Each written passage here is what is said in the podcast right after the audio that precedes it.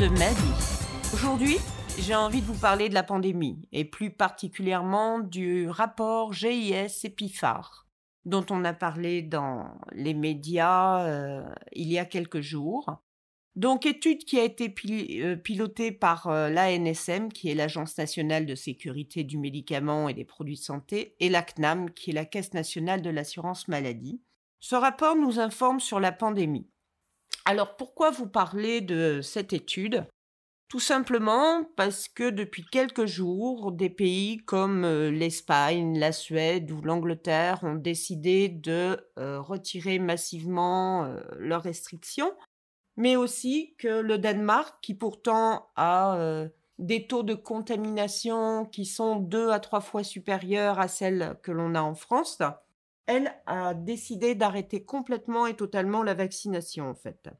J'ai trouvé cela intéressant et j'ai voulu essayer de comprendre euh, pourquoi en France, nous, on y va beaucoup plus lentement, peut-être à tort ou à raison. Donc voilà. Pour résumer, cette étude a été menée en France du 27 décembre 2020 au 31 juillet 2021. Elle a suivi 28 millions de Français doublement vaccinés et émis des constatations sur des faits constatés scientifiquement. Celle-ci étudie donc l'impact des variants bêta et delta sur une population de vaccinés de différentes tranches d'âge. Vous allez me dire comment la sélection a-t-elle été faite? Eh bien, il y avait un panel de 40 458 651 personnes potentiellement éligibles, dont ont été exclus 824 475 personnes vaccinées par Jensen, ainsi que celles n'ayant pas un schéma vaccinal complet depuis au moins 14 jours avant le 31 juillet, ce qui représente 11 602 356 personnes, ont été également exclus les moins de 12 ans, ainsi que les jumeaux, là pour des raisons d'identification hospitalière, qui nous amènent à un total de patients éligibles de 28 31 641 personnes. Ce qui se dégage de cette étude, c'est que 28 millions 26 296 personnes n'ont pas été hospitalisées pour Covid-19. 5 345 ont été hospitalisées. 4 339 de ces 5 345 patients sont ressortis de l'hôpital. 996 sont malheureusement décédés du Covid-19, soit près d'une personne, d'une personne sur cinq. Pardon. Je sais que ça fait beaucoup de chiffres, mais pour synthétiser, le nombre de décès représente 0,003% de vaccinés pour l'ensemble de la population sélectionnée. Ce que l'on sait maintenant et que l'on peut affirmer suite à cette étude, que le vaccin réduit de 90% les risques d'hospitalisation et de 85% les risques de décès, que les moins de 60 ans sans comorbidité sont moins touchés par les paramètres d'hospitalisation et de décès, que la courbe des hospitalisations et décès augmente avec les tranches d'âge et les associations de comorbidité ou maladies particulières et peu répandues. Cette disparité s'accentue également avec le sexe, sachant que les hommes avaient 1,6 fois plus de risques d'être hospitalisés et deux fois plus de décédés que les femmes. Il faut savoir que durant cette étude, les analyses des différentes situations ont montré que les associations de risques les plus fortes hospitalisation d'essai, étaient retrouvés pour la transplantation rénale, la transplantation du poumon, l'insuffisance rénale en dialyse, la mucoviscidose, la trisomie 21, le retard mental et le cancer actif du poumon. Parmi les personnes hospitalisées de l'étude, moins de 10% étaient sans comorbidité, 12% en avaient une, 16% en avaient deux, 18% en avait 3, 16% en avait 4 et 27% en avait 5 ou plus. Chez les personnes décédées, les proportions sont respectivement de 2% sans comorbidité, 7% avec une comorbidité, 14% avec 2, 19% avec 3, 19% avec 4 et 39% avec 5 ou plus. Donc 91% des personnes décédés en cumulé plus de deux. Le risque résiduel de forme sévère du Covid après un schéma vaccinal complet restait fortement associé à l'âge, la prise d'immunosuppresseurs ou de corticoïdes oraux. Ce risque augmentait fortement avec le nombre de comorbidités. Les personnes vaccinées sans comorbidité ne représentaient qu'une faible proportion des hospitalisations pour Covid et des décès. Dans cette étude, l'âge a été mis en évidence comme le principal facteur de risque de développement d'une forme sévère de Covid.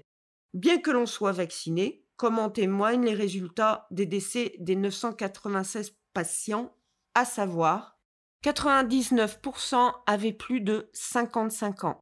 Chez les moins de 45 ans, il y a 0% de décès. Chez les 45-54, 1%, les 55-79, 15%, 80-84, 17%, 85-89, 24%, les plus de 90 ans, 30%. Ceci est pour les 996 patients vaccinés qui sont décédés lors de cette étude. Pour synthétiser, ces résultats montrent que le vaccin et les mesures de prévention complémentaires ont une incidence importante chez les populations âgées, immunodéprimées et ou polypathologiques. Il est intéressant de savoir que ces patients hospitalisés et ou décédés souffraient de pathologies telles que des cancers actifs à 23%, de diabète à 29%, d'insuffisance ou troubles cardiaques à 67%, d'hypertension à 75%. Je sais, je sais, encore beaucoup de chiffres, mais ce qu'il faut en retenir, c'est que lorsque l'on se vaccine, nous réduisons notre risque de nous faire hospitaliser et de faire une forme grave, à moins d'être dans les 0,003% de la population à risque, qu'avec deux doses chez les moins de 60 ans avec moins de deux comorbidités, les risques sont infimes et pas plus graves que ceux encourus par la grippe. D'ailleurs, les personnes hospitalisées et décédées durant l'étude sont celles-là même que l'on retrouve dans une situation similaire lors des épidémies de grippe. Car il ne faut pas oublier une chose, c'est que la grippe tue chaque année des personnes fragiles qui ont plusieurs comorbidités, tout comme le fait le Covid. Mon opinion sur tout ça, et qu'il n'est pas nécessaire de se faire faire une dose de rappel, sauf si vous avez plus de 70 ans, vous êtes une personne immunodéprimée ou prenant des corticoïdes oraux, vous faites partie de celles ou ceux ayant plus de deux comorbidités, diabète, obésité, hypertension, etc., et ou des maladies à risque, mucoviscidose, retard mental, trisomie 21, etc., alors oui, dans ces cas-là, il sera nécessaire d'envisager un rappel annuel comme on le fait déjà actuellement pour la grippe. À la différence, c'est qu'en l'état, le vaccin ne nous permet pas de ne pas contracter le virus, ni de le propager. Il est donc temps d'apprendre à vivre avec, sans masque, sauf pour les personnes fragiles ou à risque, sans passe, sans filtre, en prenant soin des uns et des autres et sans râler. Alors la France a-t-elle raison? De lever progressivement les restrictions au vu de l'état actuel de la pandémie dans notre pays Je dirais que oui et non.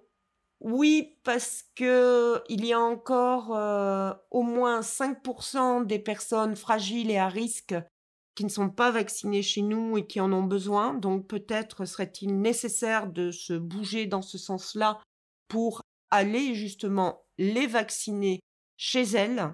Et non parce que les esprits s'échauffent, les gens sont fatigués, les gens en ont marre, les gens sont arrivés à un point de, rupture et, et là on est plus dans une politique euh, électoraliste euh, pré-présidentielle qui fait que euh, on se préoccupe plus de l'impact que cela pourra avoir sur une candidature potentielle, la façon dont on agit avec les restrictions euh, sanitaires, que du bien-être mental euh, des Français. Mon opinion par rapport à ça serait vraiment que pour la mi-mars, tout soit arrêté, que l'on puisse, au même titre que nos pays voisins, qui ont déjà commencé donc cette politique de liberté, euh, nous puissions profiter du printemps, de la période où le virus est moins présent, puisqu'on sait maintenant que de toute façon,